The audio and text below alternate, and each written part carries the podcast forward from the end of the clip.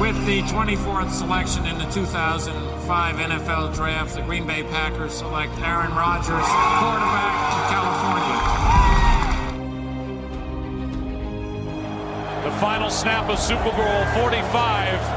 The Green Bay Packers have won the Super Bowl.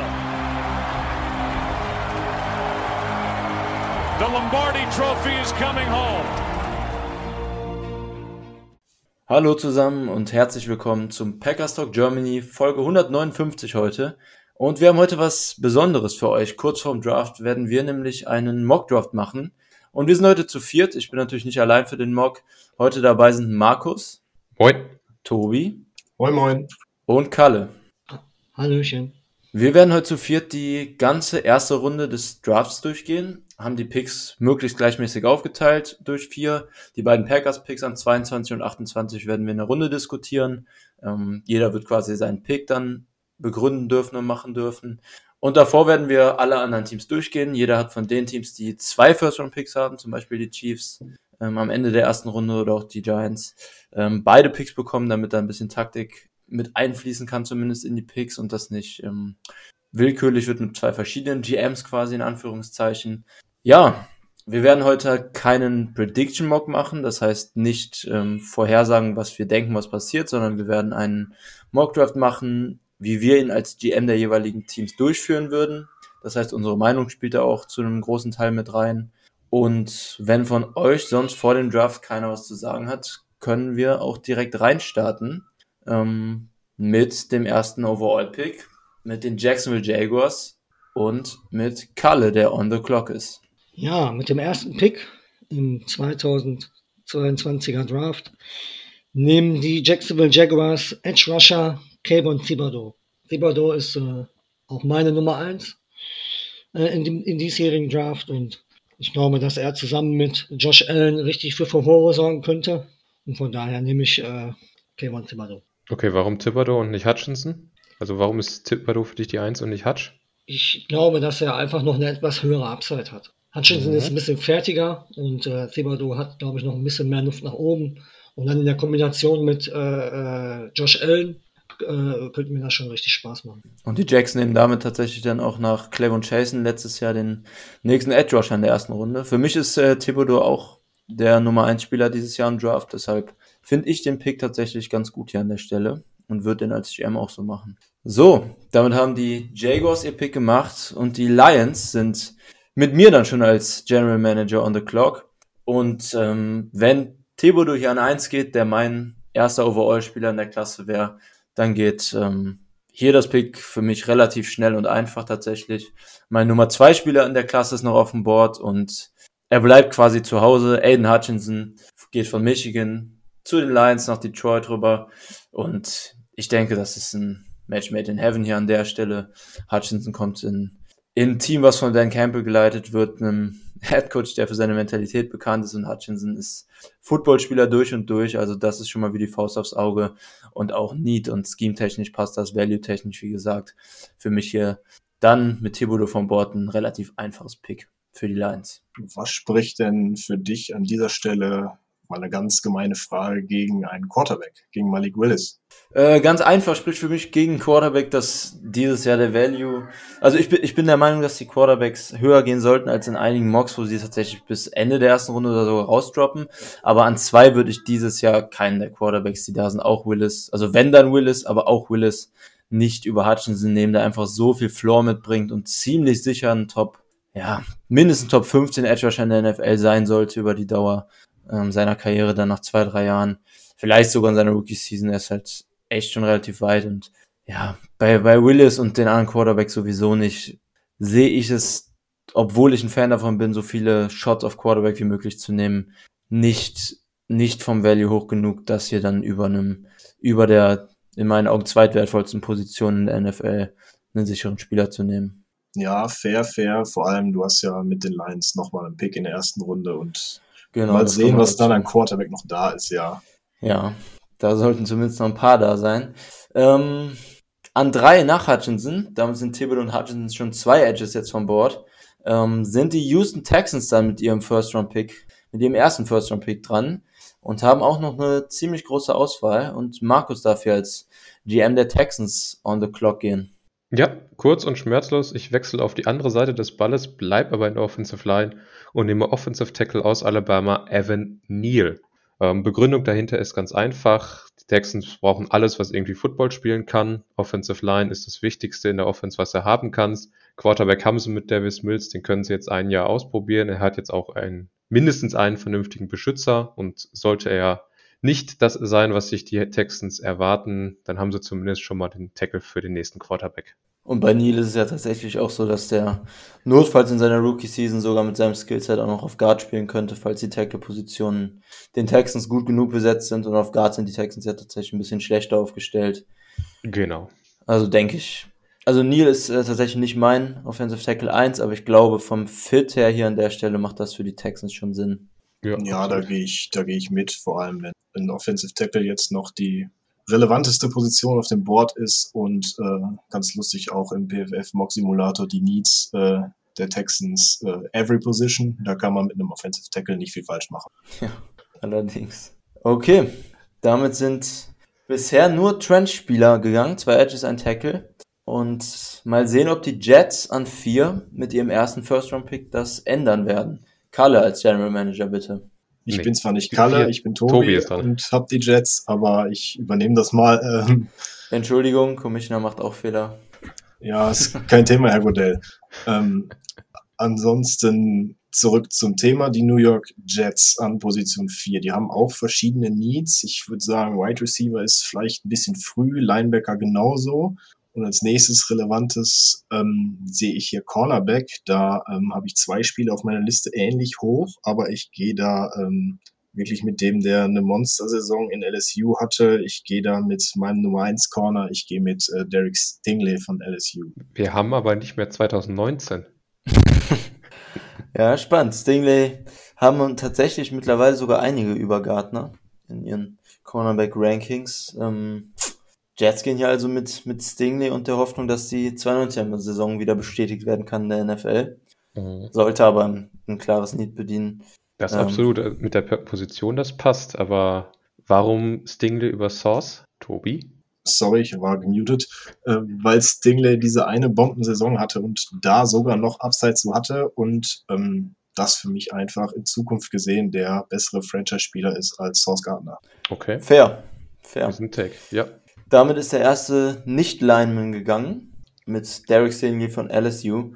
Und an fünf sind die Stadtnachbarn, beziehungsweise die, die, ja, Stadt, Stadt mit, ähm, Stadtrivalen. Stadtrivalen, mir ist kein Wort eingefallen, vielen Dank. Ähm, on the board, on the clock. Ähm, und hier ist an fünf mit den New York Giants dann tatsächlich mal Kalle dran. Nicht wie gerade gesagt, sondern jetzt ist er wirklich dran. Was machen die Giants an fünf? Ich gehe wieder zurück mit den Giants auf die Position, die wir davor hatten. Und zwar, die Giants brauchen einen Beschützer weiterhin für Daniel Jones. Und äh, ich gehe dann, ich wäre mit Emil gegangen, wenn er jetzt noch da wäre, aber jetzt gehe ich halt dann mit dem besten Tackle, der noch übrig ist. Von den drei guten Tackle, die ja äh, in, im ersten Tier so sind, ich gehe mit äh, Charles Cross von Mississippi State. Ja, und mit, mit Andrew Thomas und Charles Cross sollten die Giants dann auch nach Jahren mal wieder ein mindestens solides Tackle-Duo haben, denke ich. Für Brian David erste Saison dann mit Daniel Jones. Sollte auf jeden Fall ein gutes Upgrade sein für die O-Line und fürs Passing Game der Giants insgesamt. Deine Picks gefallen mir tatsächlich ziemlich gut bisher. Meinen Edge 1 und meinen Offensive Tackle 1 bisher vom Board gepickt. Die Spieler gehen und damit ist auch der zweite O-Liner, der zweite Tackle vom Board. Zwei Edges haben wir und einen Cornerback. Und bei den Panthers kann es tatsächlich in sehr, sehr viele Richtungen gehen, die jetzt auf 6 kommen. Deshalb bin ich sehr, sehr gespannt, was GM Markus, falls von euch sonst keiner mehr zu 5 hat, an der 6 Ja, macht. ich, ich habe noch einen äh, reißerischen Kommentar. Vielleicht kann man ja jetzt mit zwei soliden Tackles auch herausfinden, ob das vielleicht die erste und die letzte Saison mit Dable und Daniel Jones sein wird. Davon da kann man fast von ausgehen. ausgehen. Ja, denke ich auch. Alles klar. Dann ist Markus mit den Panthers on the clock. Ich bin gespannt.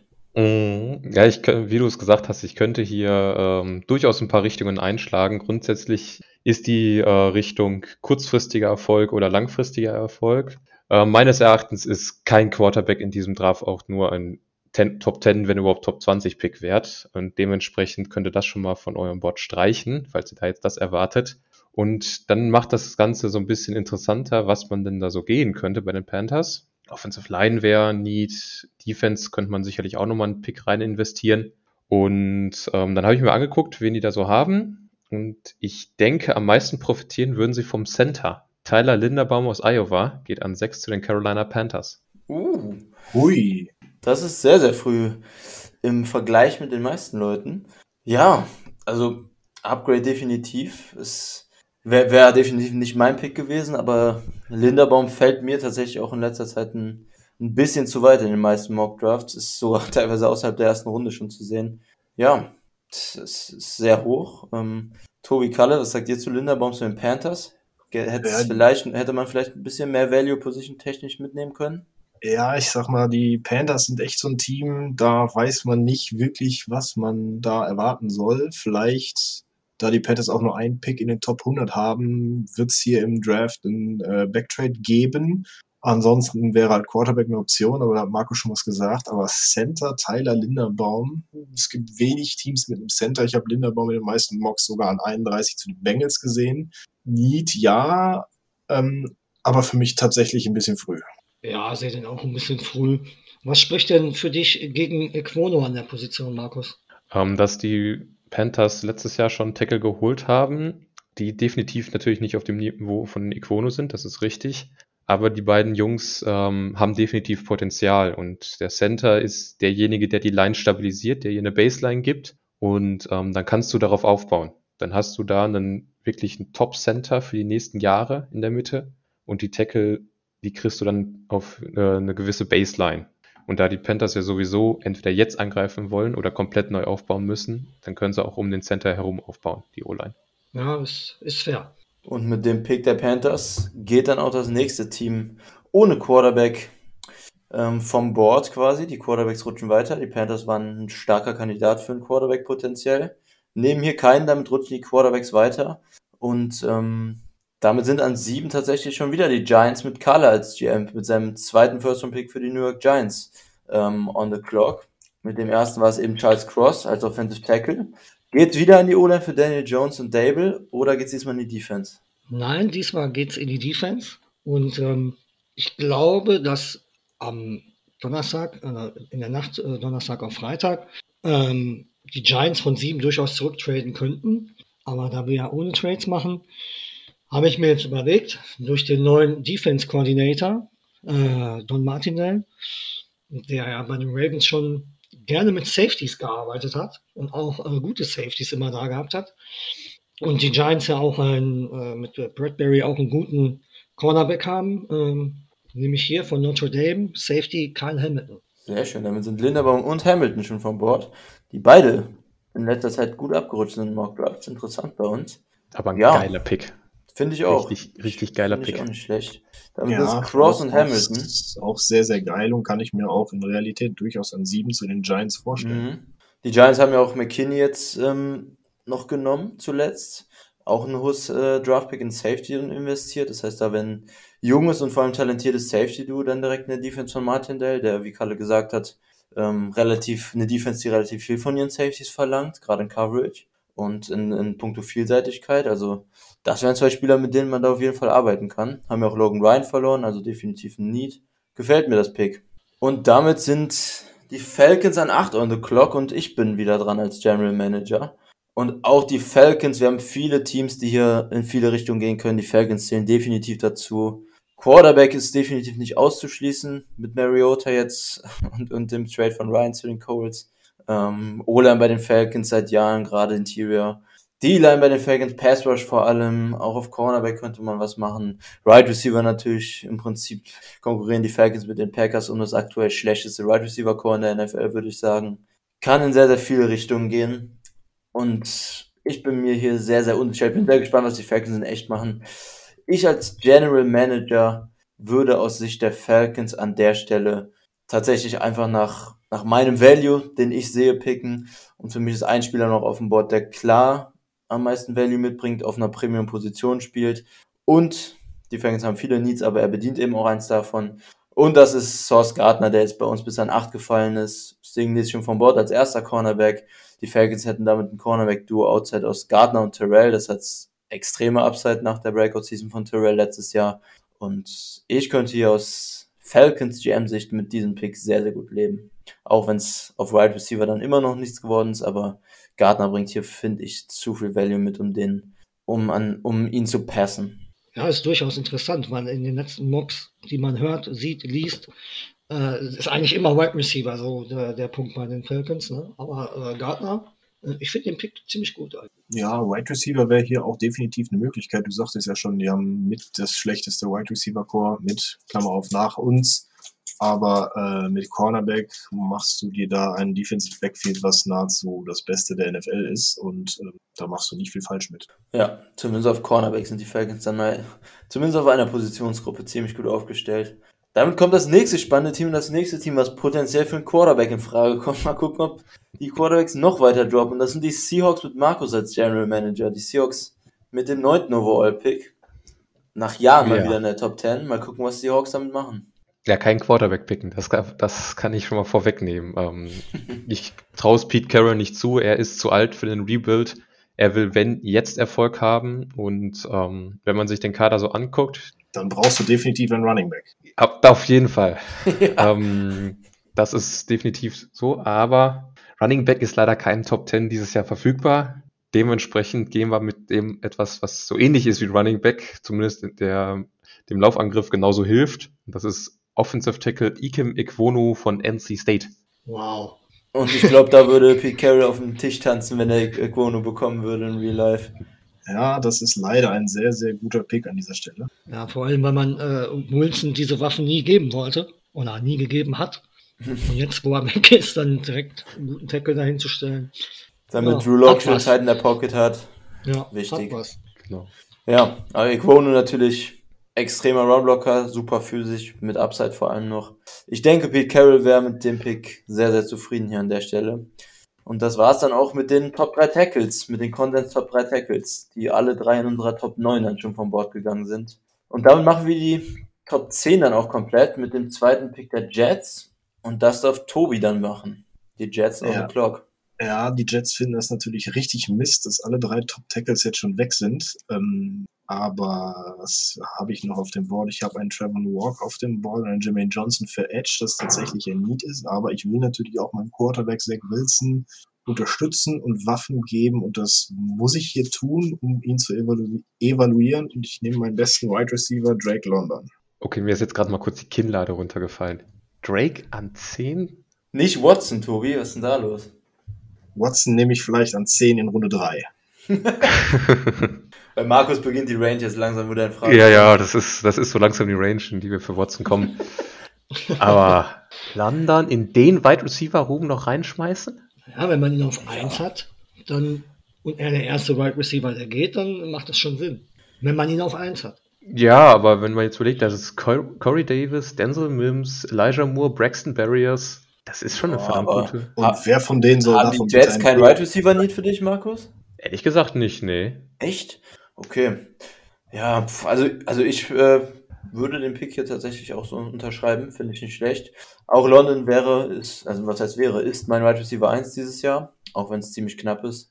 Ähm, und ich sehe tatsächlich den Need of Wide Receiver schon. Also klar, das sind solide Spieler. Moore sah jetzt in seiner Rookie-Saison gut aus. Für mich hat Corey Davis aber relativ eindrucksvoll gezeigt, dass er kein Wide Receiver 1 ist. Ähm, ja, Barris ist eine, eine Gadget-Slot-Rolle. Und Mims Zeit in der NFL sollte wahrscheinlich nach der nächsten Offseason dann bei den Jets zumindest abgelaufen sein. Gehe ich zumindest von aus, so wie das bisher gelaufen ist da. Also für mich Wide Receiver Need und mit London der Beste von Bord. Ich Stingley und äh, London für die Jets an 4 und 10 kann man, glaube ich, dann ganz gut mit leben. Zumindest könnte ich das. Das sind auf jeden Fall die Picks für die Medienstadt New York. Das stimmt. Gut.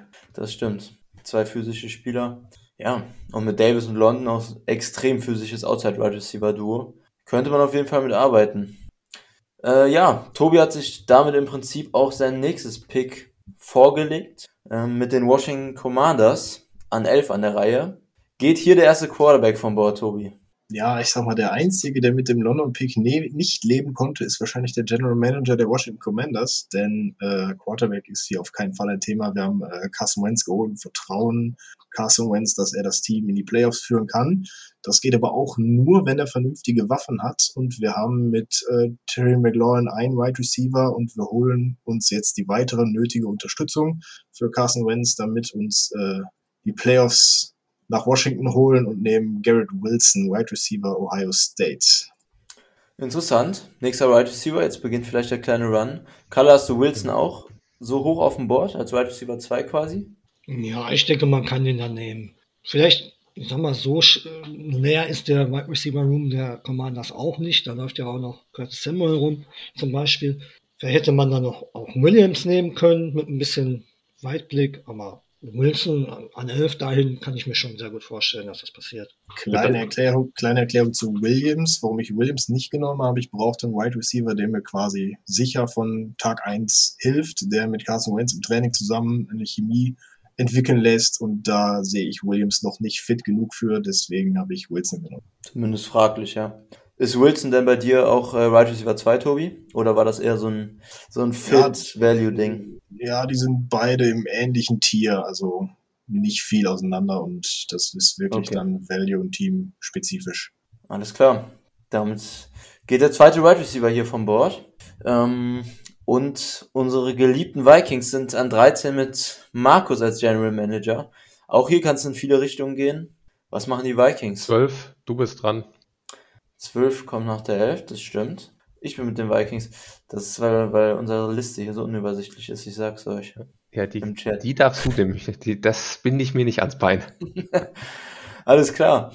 Dann nehme ich die Vikings. Ähm, ja, für die Vikings jetzt zwei Wide Receiver vom Bord gegangen. Man sieht auch immer wieder, dass Wide Receiver zu den Vikings gemobbt werden, trotz vielen und Jeff, äh, trotz, ähm, natürlich Jefferson, trotz ähm, vielen und Jefferson, die hier bei den Vikings auf Wide Receiver da sind. Wide Receiver 3 schon länger ein Thema. In die Defense könnten die Vikings durchaus auch in viele verschiedene Positionen investieren. Haben jetzt zwar Darius Smith natürlich von uns geholt, wie alle wissen, um ihn mit Hunter dann auf Edge zu haben, aber auch hier könnte ich mir vorstellen, dass ein Edge Rusher geht.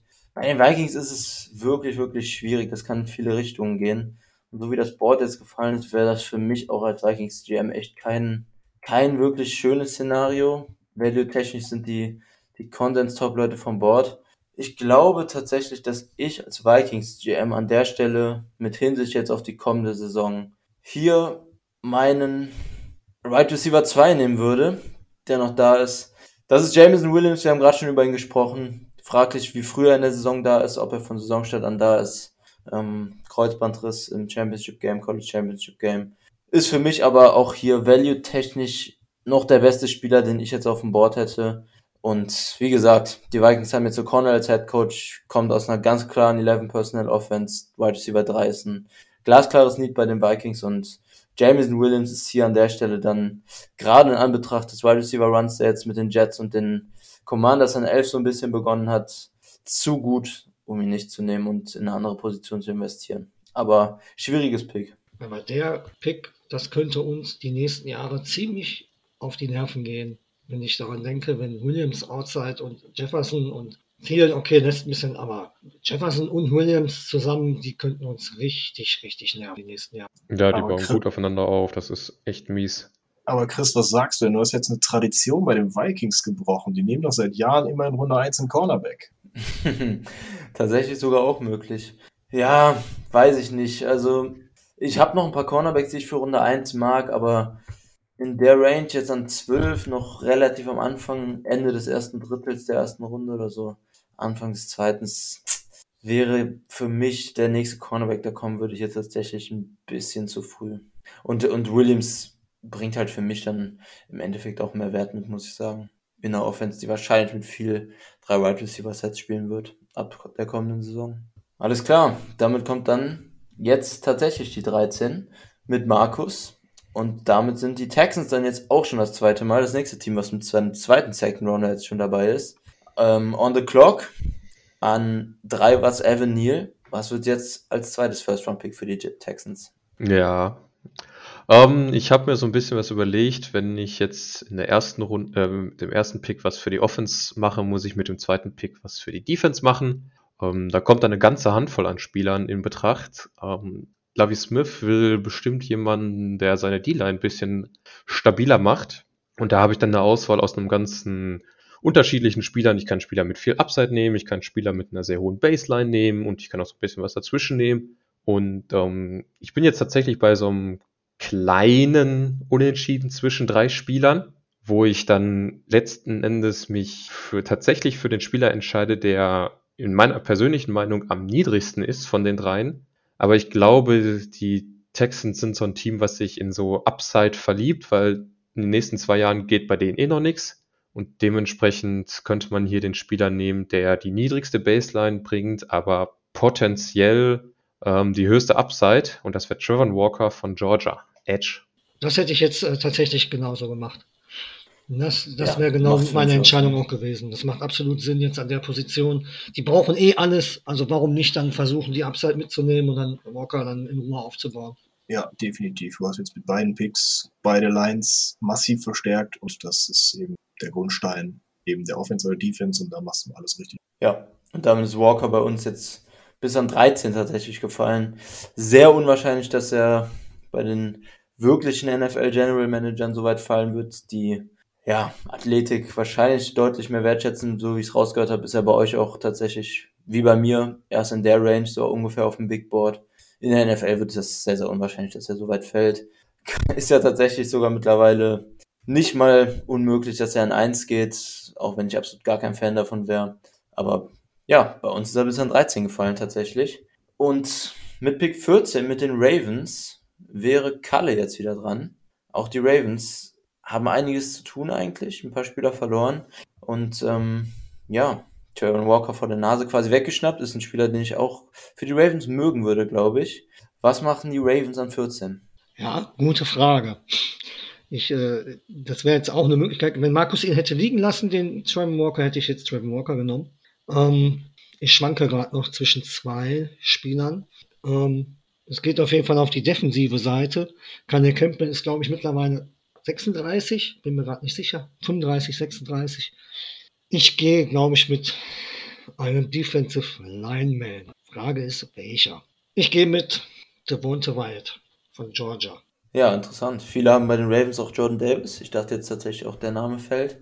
Ja, Wyatt bei vielen auch tatsächlich über Davis im Ranking.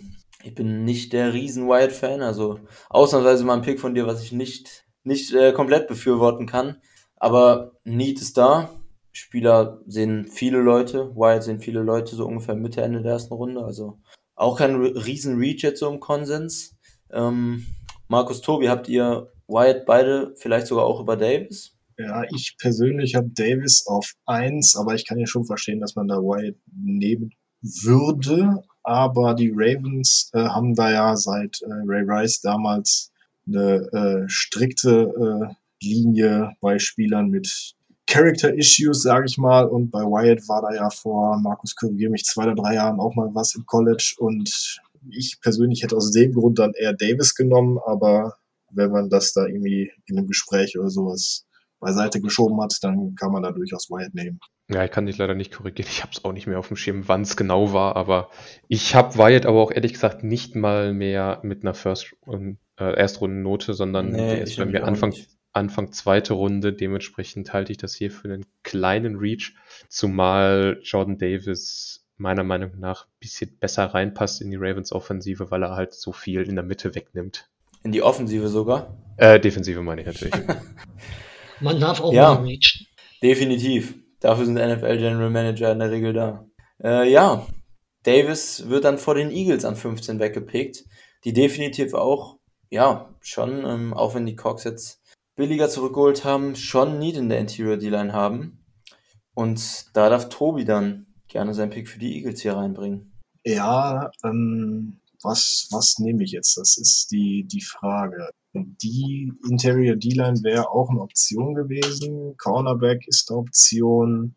Äh, Wide Receiver ist eine Option, aber ähm, da bin ich mir auch nicht ganz so sicher. Ich schwanke jetzt quasi zwischen zwei, drei Spielern und ich nehme ähm, Ich, ich nehme tatsächlich Cornerback, weil da neben Darius Slay auf der gegenüberliegenden Seite ist noch eine größere Baustelle und dann nehme ich meinen Cornerback 3 und das ist Andrew Booth Jr. Ist für mich tatsächlich ein sehr, sehr gutes Scheme-Fit. Sieht man bei den Eagles sehr, sehr konstant. Cornerback im Prinzip immer Booth oder der andere Name, der wahrscheinlich auch gleich irgendwann noch fallen wird. Die beide so in dieser Range immer mal gehen. Ja, kann ich unterschreiben, das Pick. Wenn von den anderen beiden offensichtlich beide zufrieden sind mit dem Pick, wenn keiner sich äußert. Ähm, dann mache ich mit den Saints an 16 weiter und muss an der Stelle dann den Drop der Quarterbacks in dieser Draftklasse beenden. Denn ich werde hier Malik Willis nehmen. Für mich, ähm, jetzt, wir machen es natürlich ohne Trades, aber für mich wäre es absolut wahnsinnig, wenn die Saints diese, dieses Draftkapital abgegeben hätten an die Eagles und nicht hochgehen würden im richtigen Draft, um, um Willis sicher zu bekommen. Oder welchen Quarterback auch immer sie ähm, im Auge haben. Wir machen es ohne Trades. Ich habe das Glück, dass Willis jetzt bei uns bis an 16 gefallen ist. Kein Stack Quarterback, nie die Teams überhaupt bisher einen Quarterback genommen hat. Und ich habe Angst, auch wenn es unwahrscheinlich ist, aber ich riskiere es nicht, dass die Eagles mit ihrem zweiten First-Round-Pick, was dann gleich von Tobi noch gemacht wird, vor dem zweiten Saints-Pick, Willis wegschnappen. Für mich sind alle anderen Quarterbacks ein ziemlich klarer Drop-off zu Willis ähm, in dieser Klasse. Und deshalb nehmen die Saints hier dann ihren Quarterback, der nicht unbedingt direkt spielen muss. Sie haben ja Winston behalten auch. Aber für mich der eine Quarterback in der Draftklasse, auf den man dieses Jahr setzen sollte und der Potenzial hat, langfristig in die Top 10 der NFL auch zu rutschen, wenn es gut läuft. Was spricht, spricht hier gegen. Ja, mach Markus. ähm, was spricht für dich gegen den Wide Receiver, um Winston zu helfen? Für mich spricht gegen Wide Receiver, dass die Saints äh, einen Quarterback-Need haben. Quarterback-Need steht für mich im Prinzip über allem. Und für mich ist auch mit Winston jetzt ehrlich gesagt kein Window nächste Saison offen, auch wenn dieser Pick-Trade das irgendwie so ein bisschen impliziert, ähm, wenn man sich das so anguckt. Aber für mich ist das kein Window, was nächstes Jahr in der NFC für die Saints auf ist, wo man sagen kann, dass sie angreifen sollen und unbedingt einen, einen Right Receiver jetzt für eine Win-Now-Offense quasi bräuchten. Deshalb nehme ich hier den Pick, der so ein bisschen langfristig guckt und wie anfangs gesagt, Quarterback Need steht für mich halt auch über allem anderen. Und langsam sollte an 16 dann auch der Fall von Willis bei uns im Mockdraft vorbei sein. Aber du hast doch noch Ian Book. Genau, das ist natürlich ein, äh, ein sehr, sehr faires Argument für die Ian Book Believer, zu denen ich leider nicht gehöre. Alles klar. An 17 bin ich tatsächlich sogar nochmal dran, nach dem Eagles Pick, bevor die Eagles, äh, bevor die, nach dem Saints Pick natürlich, bevor die Eagles wiederkommen, so rum. Und zwar mit den Chargers. Chargers sind, finde ich, was man so sieht, immer dieselben zwei Positionen in Mock Drafts, und zwar Right Receiver und Tackle. Right Tackle in der Regel. Ja, schwierig jetzt, wie das Board bei uns gefallen ist. Ähm, man sieht sehr, sehr oft tatsächlich Trevor Panning zu den Chargers gehen, der quasi ein Plug-and-Play Right Tackle Starter wäre. Für mich ist hier jetzt aber kein Tackle, dem ich das zutrauen würde, mehr Value mitzubringen als mein Spieler, der jetzt an eins noch auf dem Board wäre von den übrigen. Und das ist für mich auch eine Position, die so ein bisschen untergeht als Need bei den Chargers, und zwar die zweite Edge-Rolle. Bosa, ohne Frage, Elite-Edge, aber bei den Chargers sind jetzt ein Bosu ist sowieso Free Agent geworden, ist weg. Taylor spielt nur Teilzeit auf Edge und macht seine, seinen Part auch nicht besonders gut. Und George Kalafdis ist noch auf dem Board, ist für mich der drittbeste Edge in der Klasse, geht jetzt bei uns auch nach Trayvon Walker. Und ich bin großer Fan von Kalafdis, hab ihn, ich habe noch kein Big Board erstellt, das werde ich die nächsten ein, zwei Tage noch machen, aber ich bin mir ziemlich sicher, dass Kalafdis bei mir auch overall in der Top mindestens 12, wahrscheinlich sogar in der Top 10 sein wird. Und wenn die Chargers hier an 17 Kalafdis, der dazu noch ein gutes Scheme-Fit sein wird, der auch bei Third Downs eine Interior-Rolle als Passrusher einnehmen kann, bis dahin fällt, ähm, glaube ich, kann ich das hier als GM mit mir selbst nicht vereinbaren, Kalafdis hier nicht zu nehmen. Und damit nehme ich mit den Chargers an 17 George Kalafdis Purdue Edge. Ähm, hast du Kanil Mac vergessen? Oder der ist ja auch dahin gegangen? Ja, bei Mac ist es. Äh, Und dann siehst du mehr äh, die, die Run-Defense jetzt bei Mac. Nee, ich sehe schon beides bei Mac, auch wenn es die letzte Saison bei den Bears nicht mehr auf dem Niveau war, was man von ihm normalerweise kennt. Aber selbst nach dem Trade, ähm, Mac ist jetzt noch nicht mega alt, aber ist jetzt, ich weiß es gar nicht genau, 28, 29, vielleicht ist er sogar schon 30. Ich habe es gerade gar nicht genau auf dem Schirm. Ähm, sollte jetzt auf jeden Fall, ja, langsam in den nächsten Jahren abbauen. Man kann natürlich den Punkt bringen, dass die Chargers ähm, wichtigere Win-Now-Positionen füllen können. Das würde ich auch definitiv verstehen, jetzt mit Herbert noch quasi diese Rookie-Vertrag Jahre in Angriff zu nehmen und da ja, Positionen zu nehmen, die quasi einen größeren Need mitbringen. Du hast schon recht. Need ist auf jeden Fall größer auf, auf Right Tackle sowieso, potenziell auch auf Right Receiver.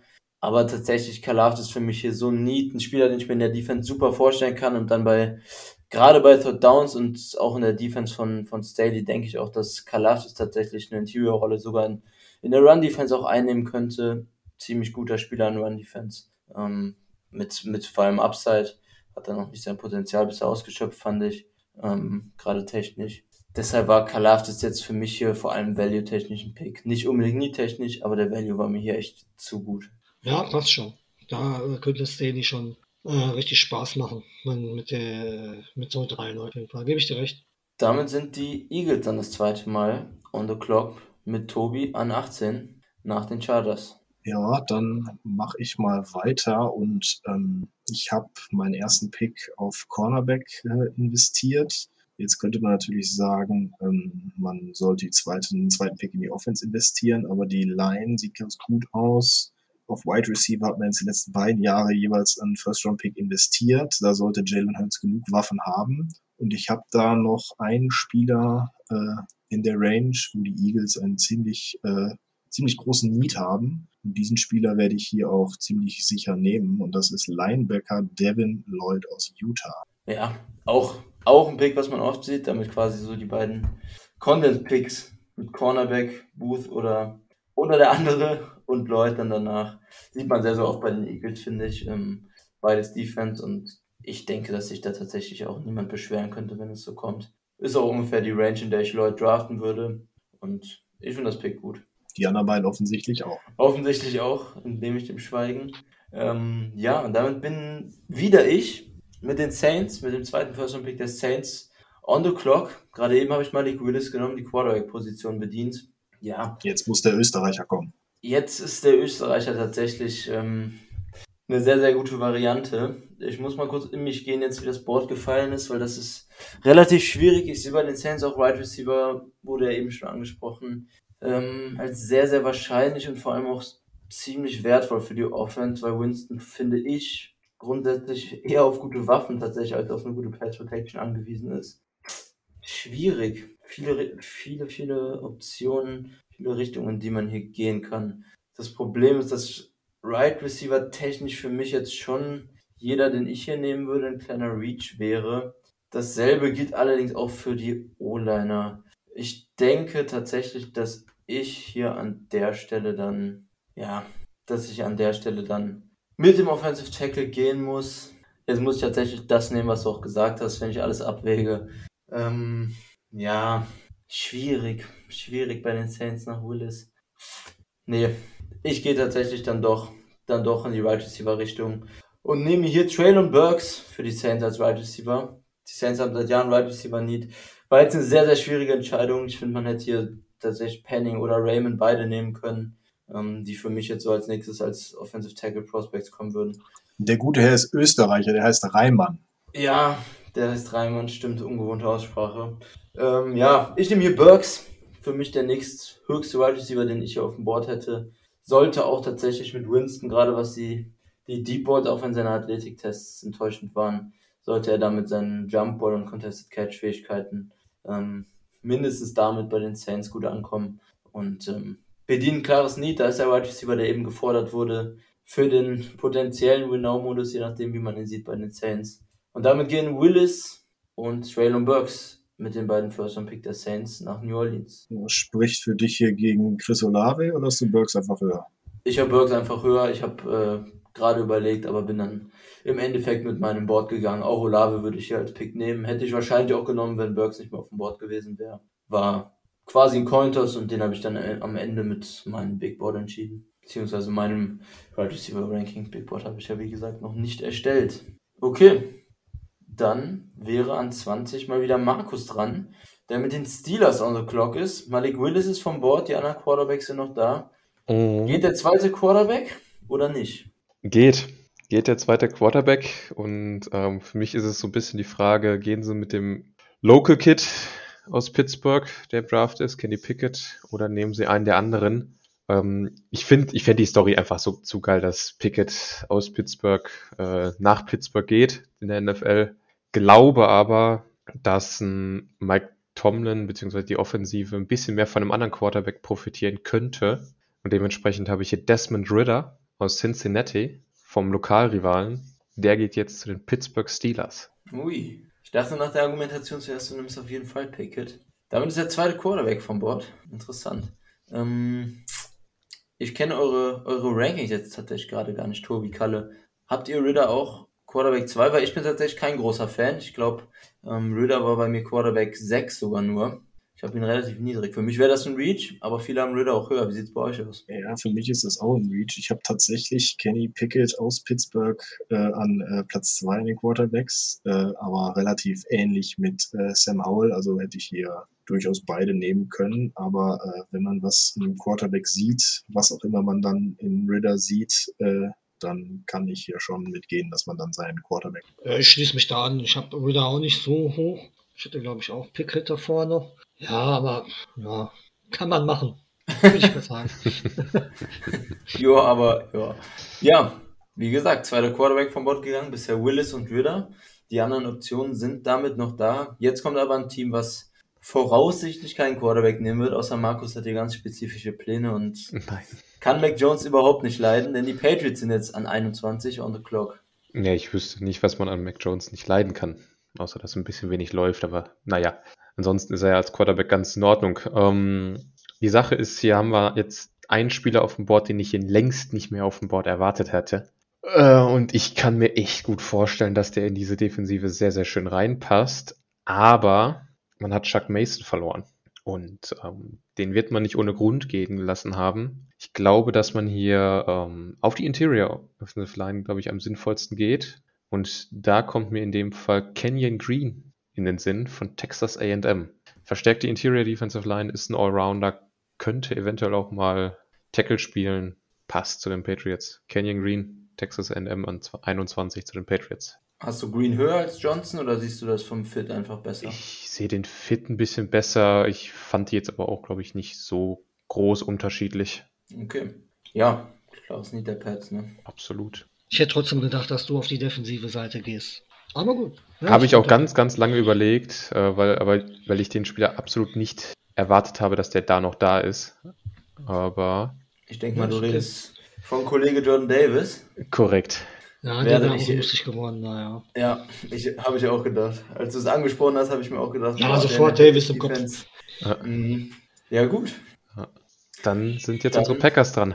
Richtig. Dann sind wir jetzt am für viele Zuhörer wahrscheinlich spannendsten Moment des Podcasts angekommen. Das erste First-Round-Pick der Packers im Draft steht an und ich würde sagen, wir gehen in der Reihenfolge einfach, einfach unsere Picks durch. Ähm, Tobi darf gerne beginnen. Die Katze ist jetzt auch da zum Packers-Pick pünktlich. Uh, ähm, was mache ich hier? Ja, Tobi, leg los. Warum und wen nimmst du? Unterstehe dich ich weiß, was du meinst. Aber ich sehe den Need einfach und tatsächlich ist er für mich der beste äh, Route Runner im Draft und wir brauchen einfach diesen doofen Wide Receiver. Und ich auch so schmerzt, dass Jordan Davis noch da ist, aber ich muss hier mit Chris Olave gehen. Ich würde die Decke hochgehen und das nicht vor Freude. Bist du so niedrig bei Olave? Ich kann den Typen nicht ab. Also Ola Olave ist für mich, äh, klar, er ist ein exzellenter, äh, läuft exzellente Routen. Ne? Da darf man ihm kein äh, Unrecht tun. Er ist auch sehr schnell. Ich bin aber kein großer Fan von seinen Händen und was mich halt sehr gestört hat, ist, dass er relativ einfach ähm, von physischen Cornern so ein bisschen aus dem Spiel genommen wird.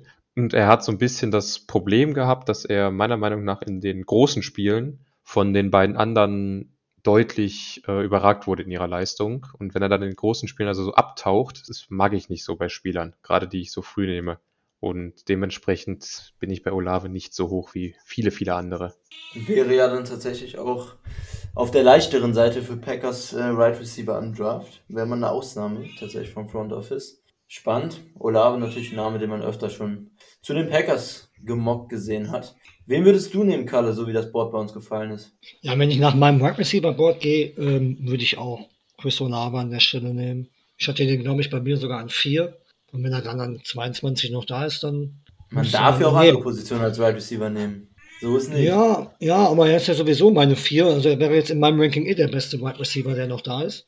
Also von daher äh, würde das schon passen. Wohl, da sind noch so zwei, drei Spieler, die mich auch reizen würden. Wenn Davis noch da ist, wenn jetzt Olave nicht mehr da wäre, könnte man immer Davis nachdenken, Johnson. Nee, ich gehe auch mit, mit Olave, weil es einfach dann vom, vom, von meinem Wide Receiver äh, Ranking her äh, auf jeden Fall super passen würde. Markus? Ja, äh, Jordan Davis. Da denke ich gar nicht drüber nach. Wenn der an 22 noch da ist, äh, sprinte ich die Karte da hoch und hole mir den Typen. Ist zwar nicht das, was unser D-Line-Coach äh, wollte. Von einem Third Down Edge, äh, Third Down Pass Rusher ist der so weit entfernt, wie man es nur sein kann. Er ist das genaue Gegenteil. Äh, First und Second Down Run Stopper ist das, was er kann, ist das, wo er gut ist und alles andere, ja, muss man mal schauen, ob er überhaupt länger als zwei Downs auf dem Feld bleiben kann aber macht halt einfach in den zwei Downs komplett die Mitte dicht, ist ein absolutes Vieh und wenn du den dann neben Kenny Clark und die anderen beiden stellst, dann hast du dann eine, Vier eine Viermann-Front, die wirklich alles wegdominieren kann und darüber kannst du eine super Defense aufbauen. Spannend. Ich muss ehrlich sagen, dass es dann relativ langweilig hier ausgehen wird, weil dann wird es hier mit 2 zu 2 ausgehen. Ich würde auch in unserem Szenario Jordan Davis tatsächlich nehmen und noch keinen Wide right Receiver, weil also Davis an 22 wäre für mich schon, auch wenn ich ihn mit einer, mit einer mittleren First Round Grade habe, wenn das in echt passiert, das wäre schon krass. Und Need-Position, keine Frage für die Packers, ist vielleicht nicht der wertvollste Spieler von seinem Skillset, halt Stärken in der Run-Defense, Pass Rush, fraglich, aber mindestens als Pocket-Pusher bei, bei Blitzes, bei für Linebacker und Safeties wird er eine Riesenrolle spielen können. Und ich bin bei Olave halt auch eher so, dass es ein kleiner Reach wäre. Der wäre für mich so Anfang zweite Runde. So hoch bin ich bei ihm eben nicht. Bei den anderen Wide Receivers leider auch nicht mehr, die auf dem Board sind. Ich habe lange überlegt, hier an der Stelle jetzt zwischen Zion Johnson, Jordan Davis und auch Bernhard Reimann. Hat mir eben schon kurz angesprochen, der tatsächlich schon in Frage kam. Aber wenn zwischen den drei, es ist knapp, aber ich würde hier tatsächlich als Brian Gutekunst dann auch Jordan Davis nehmen, so wie es bei uns jetzt passiert ist.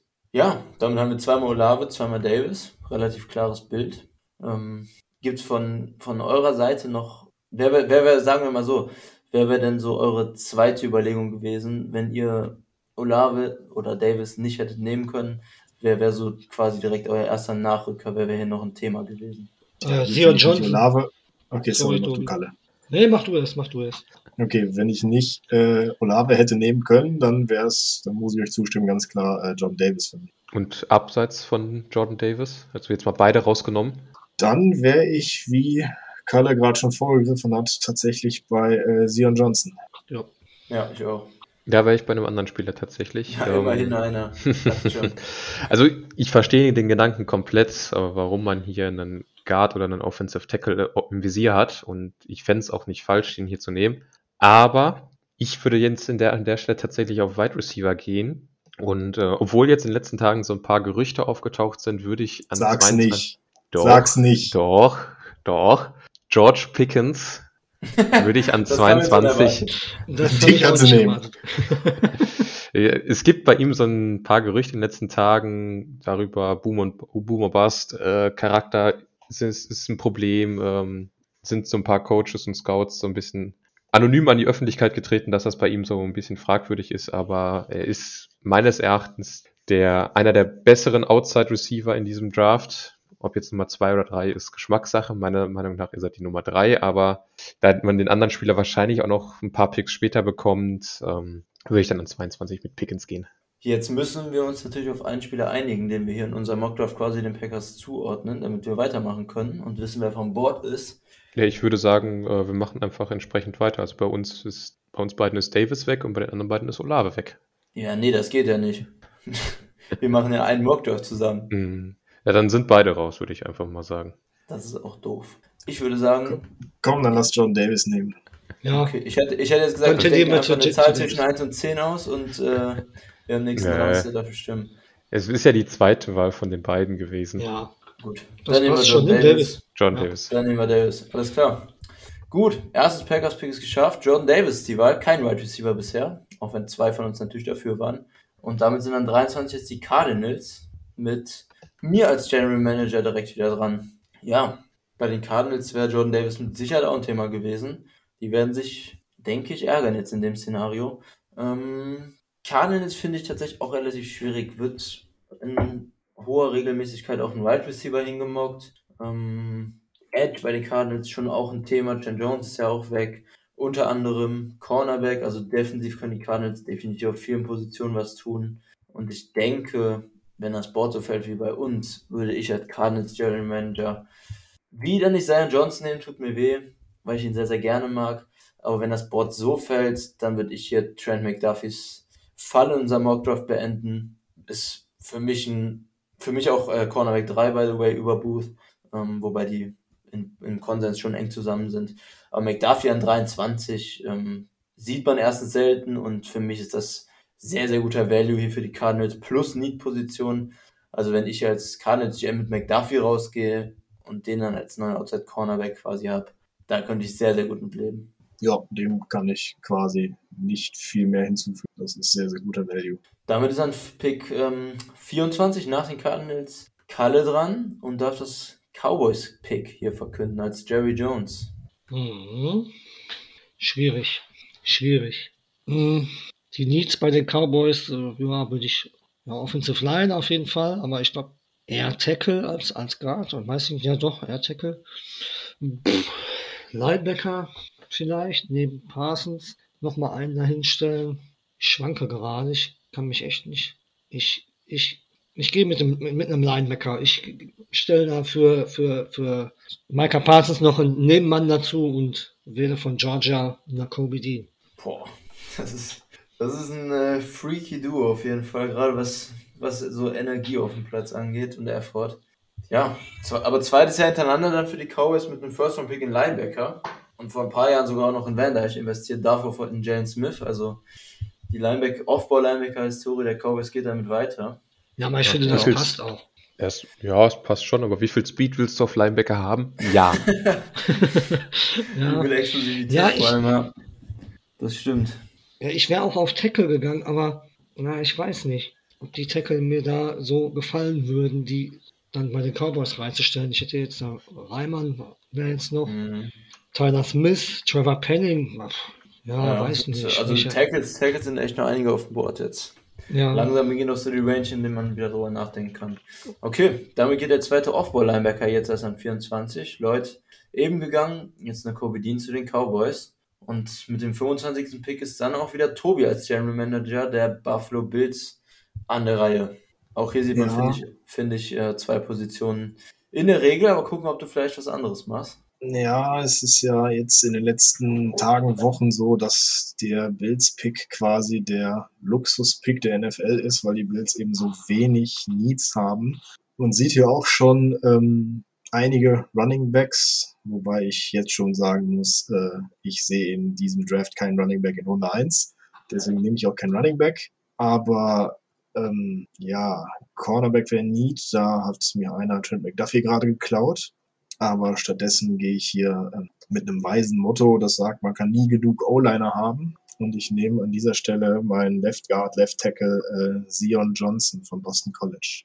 Endlich geht er vom Board. Ja, sollte auch, sollte direkt starten eigentlich bei den Bills. Ähm, ist eine O-Line, die jetzt über Jahre so ein bisschen, bisschen Average-Niveau gehalten hat. Mit Johnson dann echt einen klaren, klaren, guten Starter. Ich denke auch, dass er relativ schnell Fuß fassen sollte in der NFL. Und ähm, ja, die Bills haben zwar Safford geholt, aber auf der anderen Guard-Seite denke ich, ist auf jeden Fall noch Potenzial für ein Upgrade. Ja, damit sind Green und Johnson jetzt auch vom Bord. Für die Packers damit Interior oder voraussichtlich in der ersten Runde kein Thema mehr. Ähm, Kalle Markus, zu dem Pick sonst noch was? Ansonsten gehen wir zu den Titans rüber. Gegen das Motto kann man nie was behaupten. ja, ich habe ein bisschen was dagegen, weil mein nächster Pick davon jetzt stark beeinflusst wird. ja, bei den Titans äh, Guard natürlich ein großes Thema. Dann machen wir direkt weiter. Ja, wie du sagst, großes Thema Guard. Jetzt sind natürlich die beiden Guards weg, die ich in der Range sehe. Danach ist da erstmal doch ein kleines Loch zu den nächsten. Gut, dann muss ich mir jetzt mal was anderes überlegen. Center wäre auch noch was gewesen, aber Linderbaum ist ja auch recht früh weggegangen. Okay, Junior Jones ist weg bei den Titans, also gehe ich mit Right Receiver und nimm dann denjenigen, den wir Lass dann doch Quatsch. abgelehnt haben. Und wir nehmen Ach, der ist ja noch da. Chris Olave. Mir, also mir, mir gefällt's wenn ich nichts dagegen habe, ähm, sage ich in der Regel nichts. Olave zu den Titans, denke ich, würde nach dem Trade auch für Robert Woods schon ein ziemlich gutes Wide Receiver Trio bilden bei den Titans, auf das man echt lange gewartet hat jetzt. Waren über die letzten Jahre eigentlich immer Duos und könnte man definitiv mitarbeiten. Nächster Wide Receiver aber jetzt quasi weg bei uns, den die Packers an 28 noch nehmen könnten. Ja, aber ne, ich, wie gesagt, ich wäre da auf jeden Fall eher mit Interior Online gegangen, aber da sehe ich jetzt in der Range einfach keinen. Da ist mit der Value einfach nicht hoch genug, was da kommt. Von daher, Edge wäre ja. vielleicht noch eine Möglichkeit gewesen. Jermaine ja, Johnson. Halt da haben sie ja auch ihre überbezahlten. Ja, mal beide overpaid und ja. halten offenbar viel von beiden. Landry und Dupree, ja. aber aber es ist halt ja, so das nee. komplette Gegenteil von dem, ne, was sie an Wide Receiver gemacht haben bisher. Ne? Julio Jones ist ein physisches mhm. Vieh, AJ Brown physisches Vieh und dann kommt da Chris Olava rein. Das ist der kleine Bruder von den beiden. Stimmt schon. Und auch Robert Woods ist einer der besten Blocker auf Wide Receiver. Ja. Wäre eine andere Richtung mal. Ja. Aber könnte, glaube ich, auch genau deswegen passen. Ja. Ja, und, und wie ja, gerade gesagt hast, Guard-technisch ist es jetzt halt schwierig. Gibt ein paar Tackles, die definitiv Guard-Versatility haben, würde ich sagen. Aber das ist dann halt eben immer eine kleine Projection. Also mit Olave macht man hier gerade Baseline-technisch nichts falsch, würde ich sagen. So, wir kommen langsam zum Ende der ersten Runde und das zweite Pick der Packers rückt auch näher. Davor kommt aber noch Tobi mit den Buccaneers an 27. Ja, das ist eine sehr gute Frage. Ich habe hier so quasi jetzt den zweiten Luxus-Pick, wobei die Hauptneeds Guard Center ja dankenswerterweise von euch schon geklaut worden sind. Ähm, dann habe ich, ja, was gibt's da sonst noch in der Nähe? Defensive Tackle, Travis Jones, ja, Sue haben, haben die auch nochmal verlängert. Ähm, dann würde ich tatsächlich mit Safety gehen und nehme hier einen der aggressivsten Safeties im Draft, der auch super zu den Buccaneers und zu dem Scheme der Buccaneers passt und nehme Louis Sine oder Louis Sine von Georgia. Uh. Ist ein Spieler, der auch in den letzten Tagen, finde ich, vor allem nochmal hochgerutscht ist. Interessant. Ich mag den, ich mag äh, Sin oder Seine, ich bin mir auch nicht sicher, wer ausgesprochen wird, auch ziemlich gerne und glaube, dass er und Winfield gerade was Vielseitigkeit und Rumschieben und sowas angeht, ein gutes Duo bilden. Die Bucks haben natürlich in der Free Agency Logan Ryan geholt, Keanu Neal auch, wobei der mittlerweile eher Linebacker ist. Aber Mal sehen. Ryan ist ja auch eher vielseitig einsetzbar, kann man definitiv auch im Slot spielen lassen, notfalls. Interessant. Neil hat aber schon angedeutet, dass er wieder auf Safety zurückwechselt. Trotzdem könnte das zusammen echt gut funktionieren. Da kannst du viel umherschieben, viel Matchup ja. machen. Das ist echt geil. Natürlich ist Murphy Bunting auch noch da. Also weiteres Investment der Bucks in die Secondary hat man die letzten Jahre oft gesehen. Definitiv nicht auszuschließen und interessantes Pick mit athletischer Abseits auf jeden Fall. Gut, und damit sind wir, wie angesprochen, beim zweiten Pick der Packers. Wir haben jetzt eben keinen Wide Receiver genommen, das heißt, der Need drängt sich noch mehr auf. Ähm, ich würde sagen, wir nehmen dieselbe Reihenfolge wie eben und Tobi darf beginnen. Jetzt bin ich gespannt, ob jetzt der Wide Receiver geht oder ob wir weiterhin wegsehen von Wide Receiver und hier für Furore sorgen müssen. Kann ich zurücktraden? ich glaube, das wollen wir alle gerade. ja. Du bist leider gezwungen. Ich bin leider gezwungen, ja, dann, puh. Ja, Markus hatte gerade bei einem äh, Wide Receiver schon ein paar Wörtchen dazu gesagt und ich weiß auch, dass er ihn jetzt wahrscheinlich hier wieder vorschlagen will, aber damit wir hier ein bisschen Diskussion noch reinbringen, nehme ich meinen anderen Wide Receiver, den ich ein Spot höher habe, der eigentlich als Slot Wide Receiver bekannt war, der aber aufgrund seiner Physis und Technik auch mehr und mehr Outside gespielt hat, spielen kann. Und ich nehme hier Jahan Dodson von Penn State. Ah, ich sehe Dodson halt outside in der NFL. Schwierig, muss ich sagen, mit seiner Physis. Und die Packers sind auf Slot oh. halt vom Wide Receiver Core zumindest okay besetzt. Ich, ich habe nichts gegen Dodson, ist, ist ein guter Wide Receiver, aber für die Packers tue ich mich da echt schwer. Ah, er, er, er ist, er ist gut gespielt. genug dafür der ist gut genug für Outside tatsächlich. Ich glaube, dass der das tatsächlich nicht Fullzeit, nicht ähm, dauernd, aber ich glaube, der ist gut genug, dass man ihn da regelmäßig spielen lassen kann. Ja, Alles klar. Wie sieht Kalle das? Mhm, mal gucken.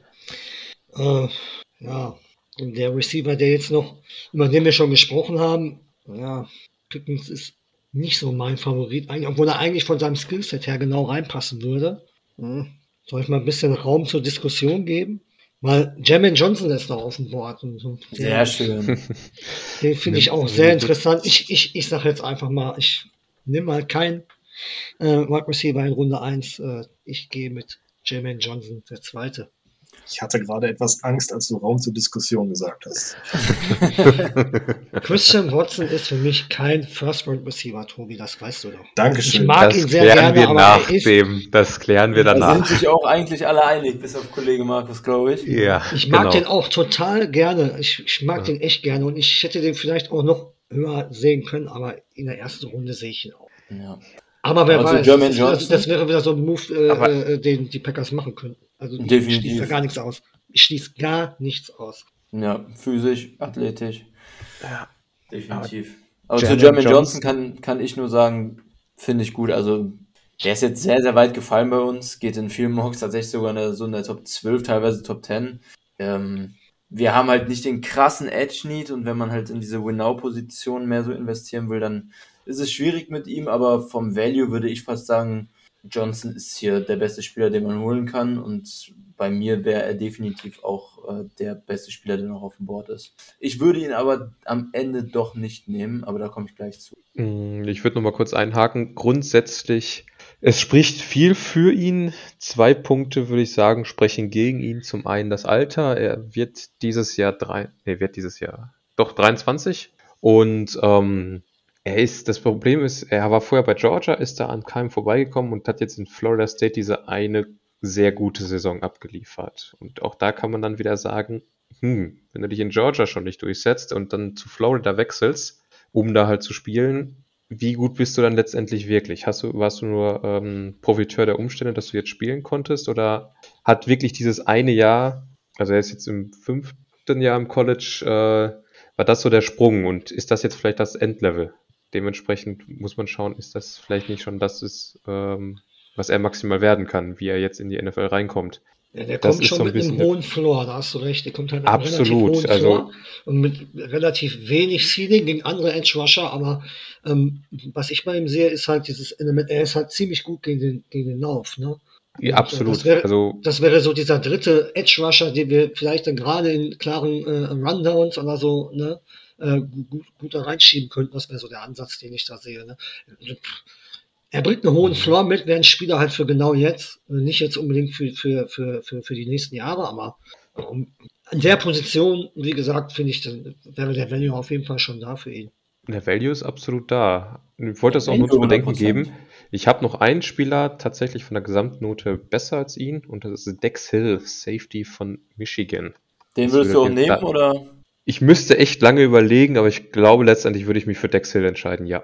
Okay, jetzt mal ein bisschen mehr Auswahl hier wenigstens als eben. Interessant. Ja, ich bin äh, kein Riesenfan. Ich, ich sehe es so nicht so richtig in der NFL. Für mich hat er auch eher so eine späte zweite, drittrunden Grade, aber ich bin da auch, muss ich sagen, deutlich, deutlich pessimistischer als der Konsens. Also viele sind schon auf deiner Seite, dass er Ende Runde 1 gehen könnte. Das stimmt schon. Hill Gerade oder im Slot wäre dann Achso, Hill. Hill, okay. Hill, Ja, ja. ja. Gerade im Slot äh, sollte der schon einiges an Qualität mitbringen. Ich bin da vielleicht der falsche Ansprechpartner, um ihn jetzt zu loben. Wen Aber wen würdest du nehmen? Äh, ich muss sagen, dass ich das jetzt gar nicht so schwer fand wie eben. Ähm, für mich ist mein Offensive Tackle 4 noch auf dem Board. Und ja, tut schon weh, jetzt ohne Wide Receiver aus der ersten Runde zu gehen, aber das Board ist wirklich maximal unglücklich gefallen. Jetzt ist Olave noch vor 28 weggegangen, den ich dann jetzt genommen hätte wahrscheinlich. Ähm, ansonsten würde ich hier keinen Wide Receiver nehmen, keinen Pickens. Auch Dotson, wie eben gesagt, eher nicht. Ähm, ja, mein Tackle 4 ist Trevor Penning. Ich bin kein Fan von dann ihn ganz, ganz früh zu nehmen bei anderen Teams, aber wenn die Packers Penning an 28 kriegen, dann würde ich als Packers GM tatsächlich zum Podium sprinten. Für mich der viertbeste Tackle im Draft, tatsächlich auch auf Right Tackle. Für mich bessere Projection in der NFL als links, auch wenn er am College nur links gespielt hat. Und füllt sofort ein Need, genau wie Jordan Davis. Also wir hätten zumindest dann zwei Need-Positionen gedeckt. Ähm, Pass Protection braucht sicherlich noch ein bisschen Arbeit für ihn, aber ist für mich hier relativ deutlich, muss ich sagen, sogar mein Pick. Ist auf jeden Fall auch ein Need. Boah. Ich glaube, es ist auch logischer. Es ist auch tatsächlich logischer, weil man kann jetzt natürlich diskutieren, ob Jenkins ähm, Right Tackle wird. Andererseits, er wird auf jeden Fall Tackle Money fordern. Und Ja. wir könnten dann sozusagen mit einem guten, günstigen Rookie dieses Tackle Money, was Jenkins auf Guard bekommt, ähm, auf Tackle ausgleichen. Frage in die Runde, wa- was würdet ihr jetzt an 28 von Tyler Smith halten? Über den habe ich auch kurz nachgedacht gerade. Wenn Penning noch da ist, nicht viel. Bin auch eher bei Penning als bei Tyler. Ja, ich, ich wollte jetzt keinen Vergleich starten, aber grundsätzlich so vom Value sagen wir, Penning ist in echt weg. Boah, ich weiß nicht. Dann Komm wär bei Tyler Smith bei- nicht auf, äh, auf einen grünen Zweig. Weil bei Smith sehe ich zumindest auch Potenzial, dass der auch auf Guard für uns spielen könnte. Das ja. Wenn Johnson auch weg wäre, dann wäre ich tatsächlich auch bei Tyler Smith. Also Und- Jermaine Johnson. Okay. Ja. Und ein zweiter Name, den ich noch, noch mal in die Runde werfen wollte, wäre tatsächlich Jalen, Jalen Petrie, bei dem ich, äh, ist mein, mein Safety 3 oder Corner, je nachdem, wie man ihn sieht. Sollte wahrscheinlich im Slot erstmal spielen, aber ich glaube, wenn die Packers ihn an 28 nehmen, es gibt sich, es gibt äh, ohne Frage bessere Spieler vom Value, aber ich wäre, ich wäre, würde nicht negativ aus dem Pick rausgehen, glaube ich. Ich mag, ich mag ihn schon sehr, sehr gerne, muss ich sagen. Und auch er wäre in die Position Safety slash Slot. Ich könnte damit leben. Wie sieht's bei euch aus? Ja, ich würde das jetzt, wie du es nett umschrieben hast, auch nicht negativ sehen, aber auch nicht viel besser. Ja, ich muss auch sagen, ich mag Pitre sehr gerne. Also ich habe ihn jetzt bei den Safeties mit eingruppiert und er ist da tatsächlich mein zweithöchst äh, benoteter Safety. Aber ich sehe ihn ehrlich gesagt nicht in unserer ähm, Cover 2 Defensive. Ich sehe ihn im Slot sehr, sehr stark. Also wenn man ihn als reinen Slot-Spieler pickt, klar, mach. Aber ich sehe ihn nicht so gut als äh, tiefen Safety mit einer Hälfte oder so. Ich glaube, er passt besser in ein System, was viel Man spielt, was ähm, oder viele kleine äh, so, so spielt, wie zum Beispiel ähm, boah, hier ähm, das Seattle-Schema Cover Free, wo er halt ähm, unten drunter unter den tiefen Zonen agieren kann. Einfach je näher man ihn an, an die Line of Scrimmage zieht, desto besser. Das denke ich aber auch. Ich denke im Slot, gerade als Blitzer und dann auch in Run-Defense, ist er schon deutlich besser in unserem Scheme aufgehoben. So, wen, auf wen einigen wir uns? Jermaine oder Penning? Ja, Wir hoffen wir stimmen darauf, ab. dass, dass Jenkins fit wird und nehmen Jermaine Johnson. ist klar. Einverstanden? Ja, nehmen wir Jermaine. Oh, Twitter Damit investieren wir tatsächlich zweimal in die Defensive Front. Ich glaube, das Oh, Twitter Wird nicht brennen und so ich gut würde es ankommen. feiern. Ich würde es einfach nur feiern. Ich, sämtliche Fanforen würden durchdrehen. Oh, Also das ist schön. ich glaube, Das wäre wir lustig. werden ein bisschen kritisiert hierfür, aber das Board ist jetzt so gefallen. Ihr wolltet jetzt, ihr, also zumindest ähm, Kalle und Tobi waren ja zumindest beim ersten Pick dann bei Olave. Naja, okay. Damit haben wir die beiden Packers-Picks. Wir haben Jordan Davis und Jermaine Johnson, ähm, Interior D-Line und Edge Rusher. Einen klaren Upside-Spieler und einen eher Baseline-Spieler, auch interessant. Ja, und damit sind wir an Pick 29 angekommen. Und das sind die Kansas City Chiefs mit Markus. Ja, ich habe jetzt die äh, ehrenvolle Aufgabe, zweimal hintereinander zu picken. Sprich, ich kann weder was falsch noch was richtig machen.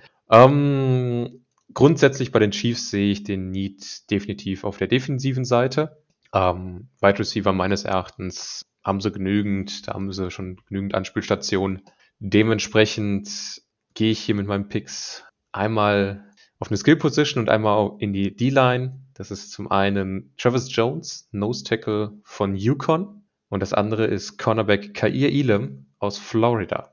Zweimal Defense für die Chiefs. Trotz Zweimal des, Defense für die Chiefs. trotz des Wide Receiver Needs. Travis Jones finde ich sehr, sehr spannend hier. Habe ich auch noch nicht oft gesehen. Mock Drafts finde ich gut. Und ähm, Elam ist, denke ich, ein ziemlich offensichtliches Scheme-Fit. Ähm, auch nachdem man Ward jetzt auf Corner verloren hat. Chiefs viel mit aggressiver Man-Coverage outside.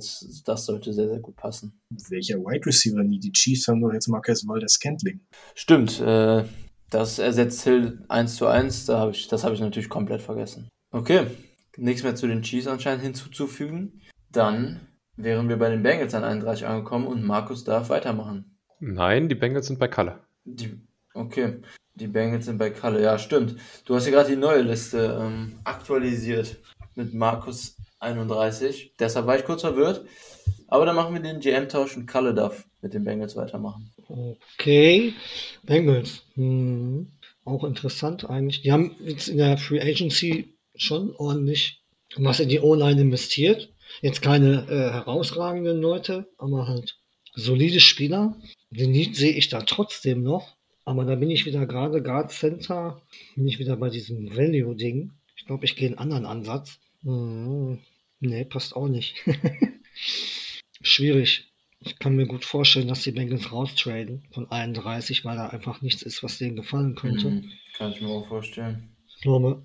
Weil, wie gesagt, ich, ich würde klar noch, äh, die O-Line würde ich da klar noch was machen, aber na gut, dann müsste man jetzt gucken, welcher Tackle noch vielleicht als Guard. Der Reimann.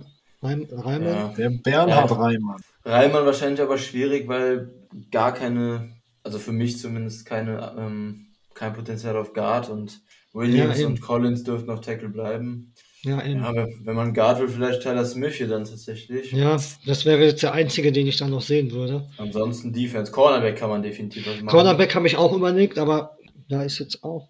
In der D-Line ansonsten kann man immer auch nie genug reinpushen. Also schwierig, hast du recht. Bei den Bengals echt Also schwierig. Bengals ist echt schwierig. Klar, Cornerback sehe ich da auch. Ähm, da könnte, äh, wie heißt er denn jetzt? Äh, Jesse Bates noch ein bisschen Hilfe gebrauchen da in der Secondary auf jeden Fall.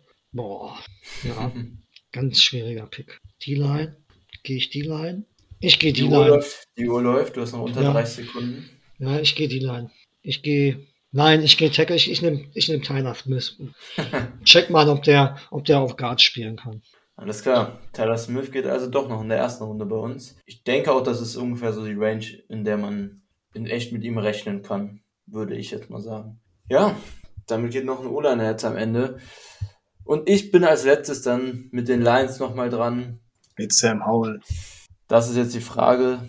Ähm, ich glaube, ich muss dich leider enttäuschen. Ich gehe auf jeden Fall mit dem Quarterback. Die Richtung hast du schon mal erkannt. Ähm, für mich auch relativ obvious, muss ich sagen. Also an 32, man nimmt die 50-Option noch mit. Die Lions sind in einer Position, wo man definitiv jetzt auch den Shot hier nehmen kann auf den Quarterback. Ähm, da einfach Risiko gehen kann. Man mit dem zweiten Pick einen sicheren Spieler, der ein Franchise Cornerstone quasi wird und mit 32 dann eben die Chance nehmen, ja, einfach das Risiko und die Chance, den Quarterback zu erwischen. Und ich nehme meinen Quarterback 2 in der Klasse, Kenny Pickett. Ähm, bisher sind, es sind erst Willis und Ritter weg, ne? Sonst noch keiner gegangen von den QBs. Nee, er ist der dritte Quarterback vom Board.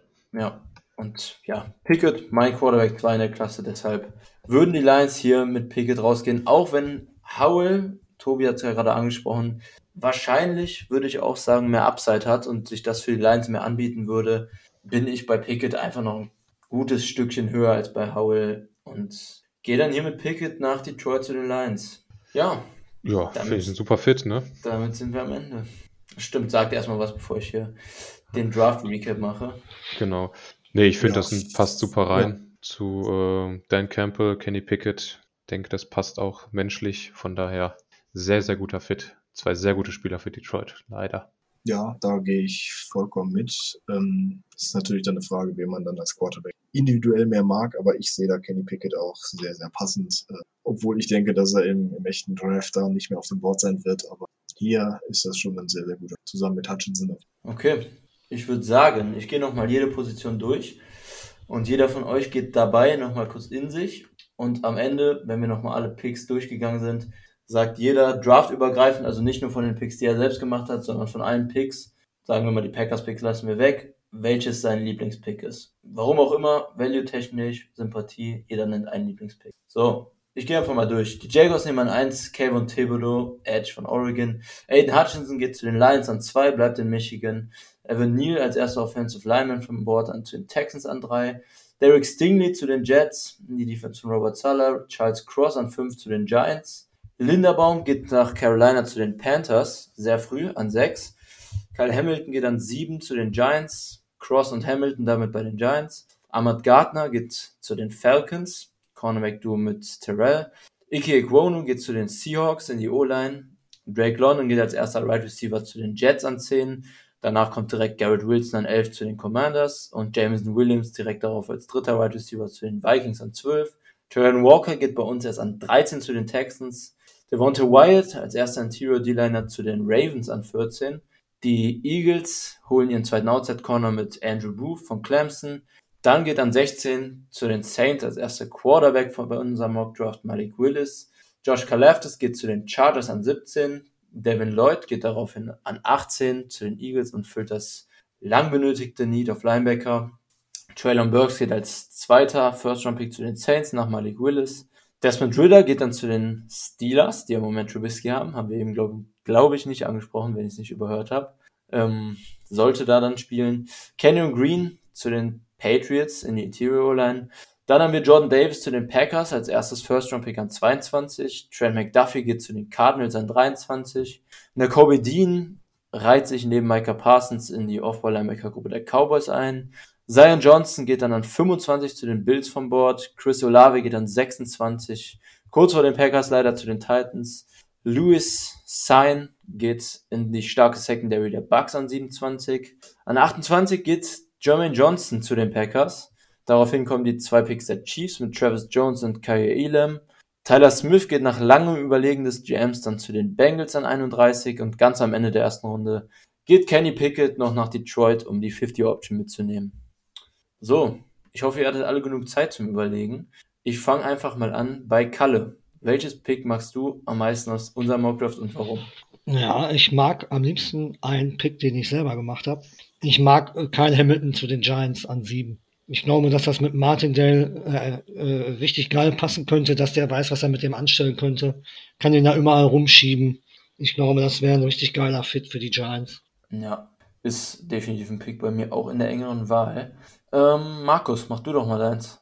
Ja, ganz klar, Jordan Davis und 22 zu den Packers. Ich würde feiern bis dort hinaus, wenn wir wirklich jetzt endlich mal einen zweiten herausragenden Defensive Tackle bekommen es wäre einfach nur schön, es wäre einfach nur genial und dann so ein Monster zu kriegen, das wäre schon wirklich, wirklich geil. Sogar das Packers-Pick, sehr gut.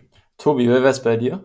Ja, da gibt es viele Picks, die ich sehr, sehr mag, sei, sei es Davis, sei es Johnson, sei es Hamilton, sei es auch Sie und Johnson zu den Bills. Aber wirklich beste Value-Verhältnis sehe ich tatsächlich bei den Seahawks mit Ike Equonum als Tackle. Ja, das finde ich auch gut.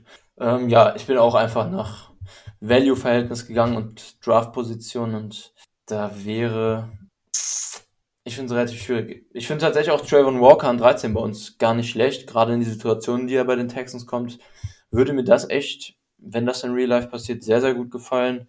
Aber mein Pick wäre auch, glaube ich, Trent McDuffie an 23 zu den Cardinals. Das fände ich echt sehr gut. Ich habe ihn, ich habe ihn mit äh, mittlerer First bis Top 10 sogar gegradet selber bei mir und jetzt 23, also quasi schon eher Ende der ersten Runde dann zu den Cardinals, fände ich schon sehr, sehr gut. Vor allem wieder ein Washington Corner auch für die Cardinals, haben ja mit Byron Murphy auch schon einen.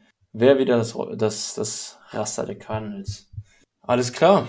Damit ist der diesjährige Packers Germany Mock Draft, zumindest der First Round Mock Draft per Podcast, durch.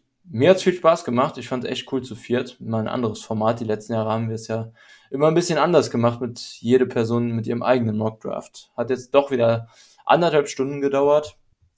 Gibt's von euch noch irgendwas zum Mockdraft zu sagen, zum Packers Draft zu sagen? Hat irgendjemand noch was auf dem Herzen liegen?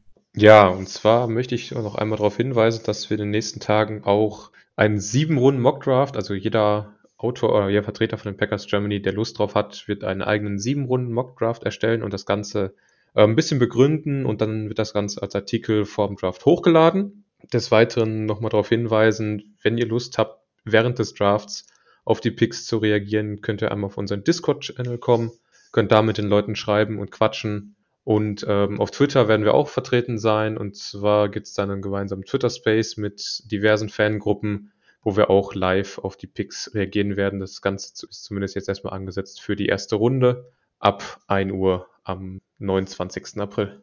Richtig.